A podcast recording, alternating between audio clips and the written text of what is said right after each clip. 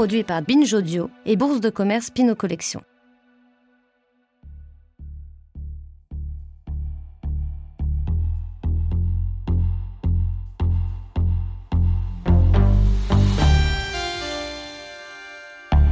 Ça a commencé comme ça. Hélène Sturtevant.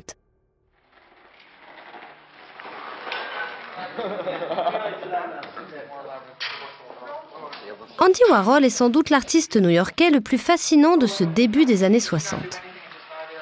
Que ce soit de la manière dont il désacralise les artistes ou qu'il balaye la notion d'œuvre, on ne parle que de lui.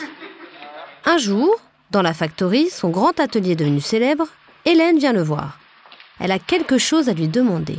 Une requête peu habituelle. Elle veut réaliser une copie d'une de ses toiles, et pas n'importe laquelle. Son diptyque de Marilyn Monroe. Tout simplement. Andy réfléchit. Il réfléchit d'abord à cette intrigante artiste qui se tient face à lui. Il y a peu de temps, elle a déjà reproduit ses flower paintings qui ont été exposés dans une galerie new-yorkaise. Il réfléchit aussi à sa démarche artistique, qui n'est pas si contradictoire avec la sienne, la sérigraphie, ce processus de fabrication en série qui bouleverse tout le marché de l'art.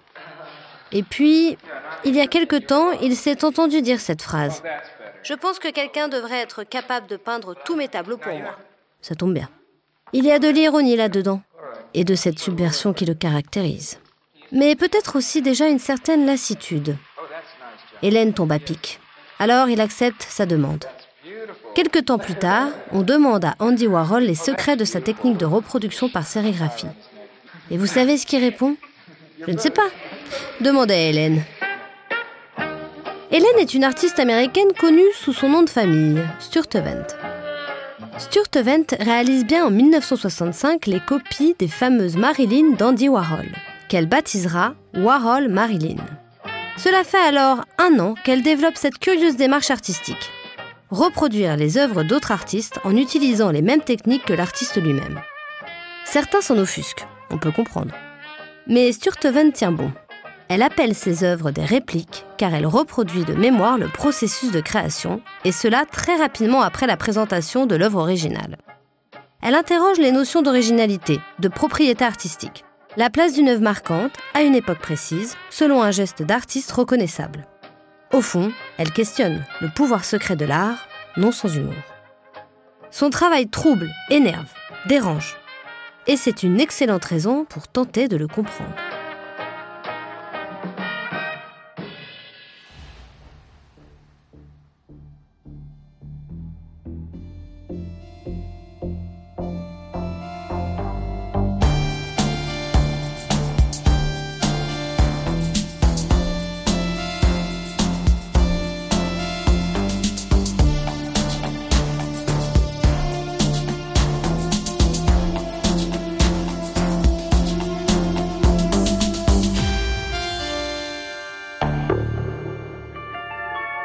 Ça a commencé comme ça.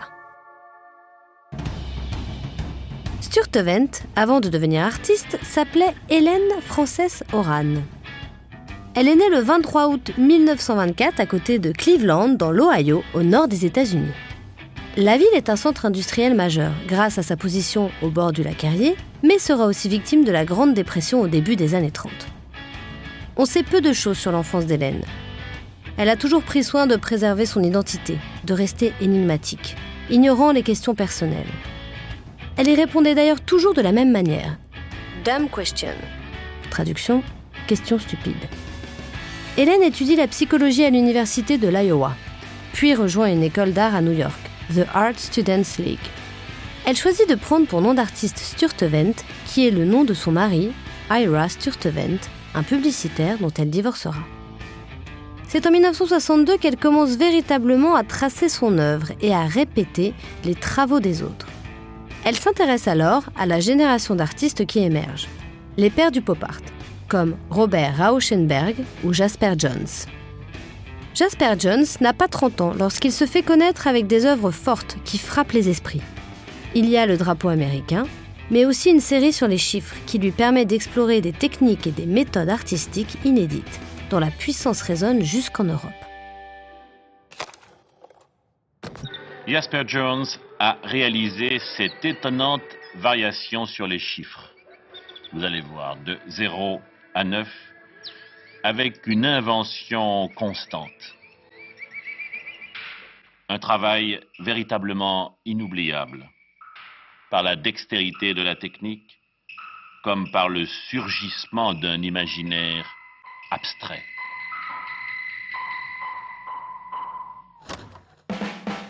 Sturtevant reproduit de mémoire le chiffre 2 et intitule cette œuvre John's Figure 2, le chiffre 2 de Jones. Elle comprend immédiatement le pouvoir de son œuvre, sa force dérangeante, inhabituelle. Elle analyse elle-même ce que le spectateur peut bien ressentir en voyant cette réplique. Quand vous réalisez que ce n'est pas un Jones, soit vous êtes poussé à le rejeter immédiatement, soit l'œuvre reste avec vous comme un bad buzz dans votre tête. Deux ans plus tard, elle reproduit pour la première fois une œuvre de celui qui se fera connaître dans le monde entier comme le roi du pop art, Andy Warhol. Smart, Hélène. Au départ, son travail intrigue, mais rapidement, elle se fait des ennemis. C'est le cas de Claes Oldenburg, qui est aussi un artiste du pop art naissant. Oldenburg a créé en 1961 The Store, une vitrine dans New York, sorte de faux magasin dans lequel il vend des sculptures d'objets ou bien de consommation, comme des sous-vêtements, des tartes, glaces, morceaux de viande, un peu de tout quoi.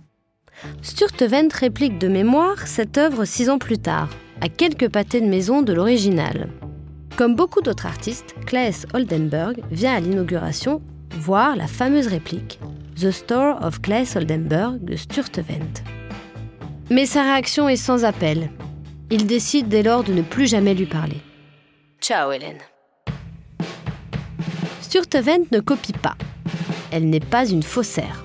Elle dit qu'elle fabrique des répliques et que son travail s'inscrit dans l'art conceptuel car il fait appel à notre pensée, notre réflexion. Hélène s'est notamment appuyée sur les écrits d'un philosophe français, Gilles Deleuze. En 1968, il publie en français Différences et répétitions, qu'elle parvient à déchiffrer à l'aide d'un dictionnaire. Ces concepts de répétition, de différence, il les explore, les analyse, les détaille. Et la lecture de ce livre nourrit Hélène. Sturtevant travaille souvent de mémoire. Ses œuvres sont donc légèrement différentes de l'original. Cette légère variation permet justement de réfléchir au concept d'originalité. D'autant plus qu'elle choisit des œuvres qui deviennent des pièces majeures de l'art. Et puis, elle ne cherche jamais à faire passer ses productions pour les originaux.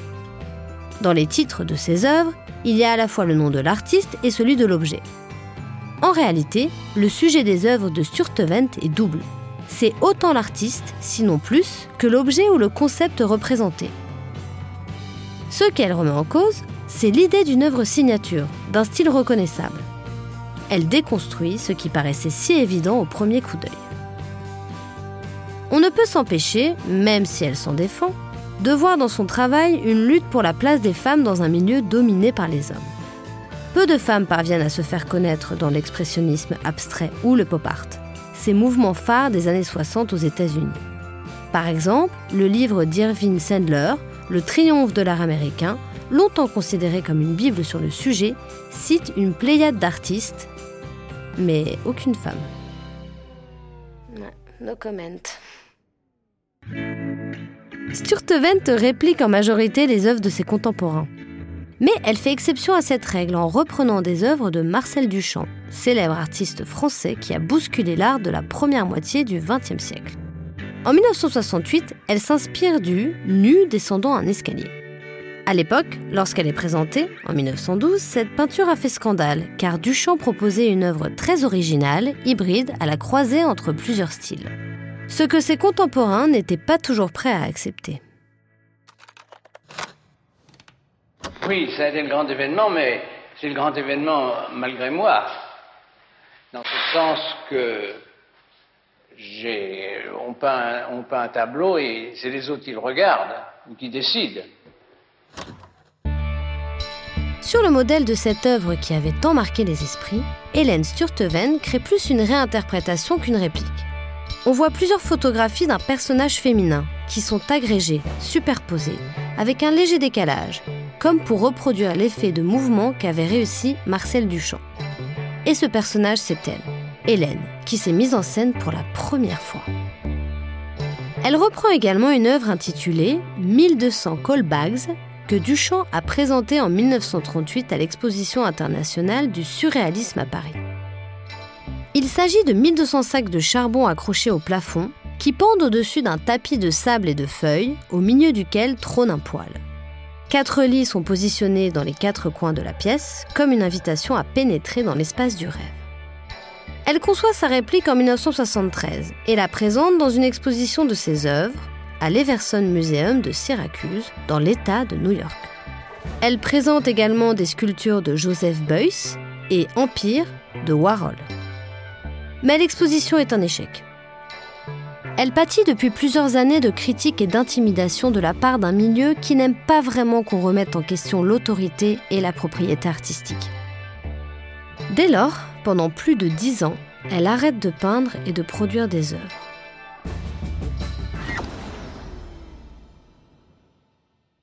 Quand on l'interroge sur cette période, Sturtevant dit qu'elle a beaucoup joué au tennis.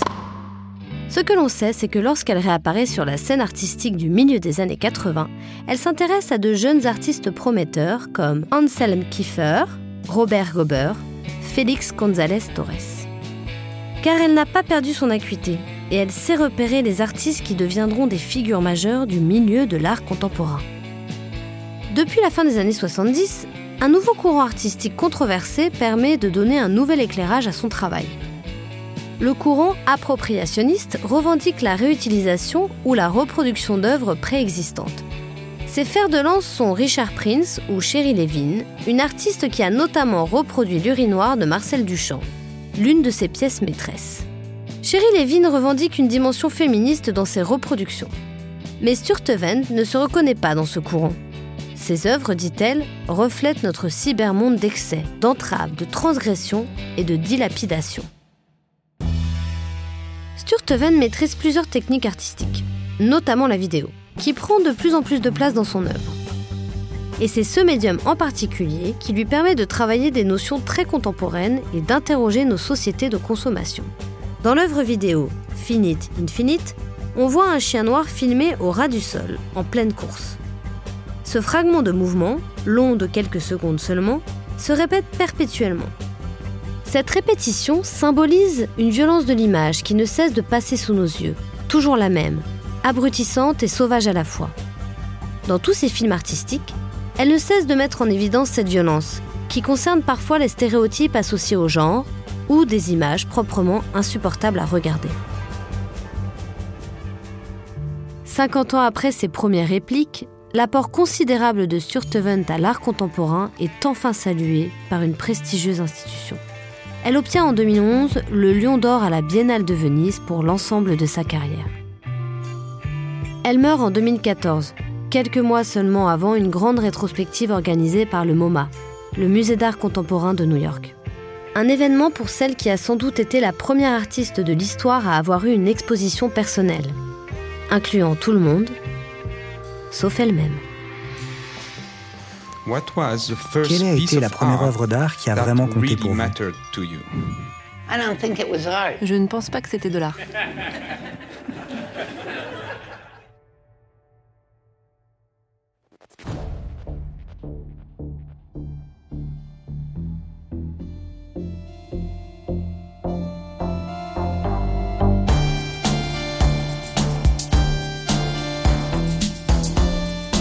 Ça a commencé comme ça est un podcast Binge Audio, Bourse de commerce Pinot Collection, écrit par Caroline Alazi, raconté par moi-même, Marie Papillon, et réalisé par Solène Moulin et Maxime Singer.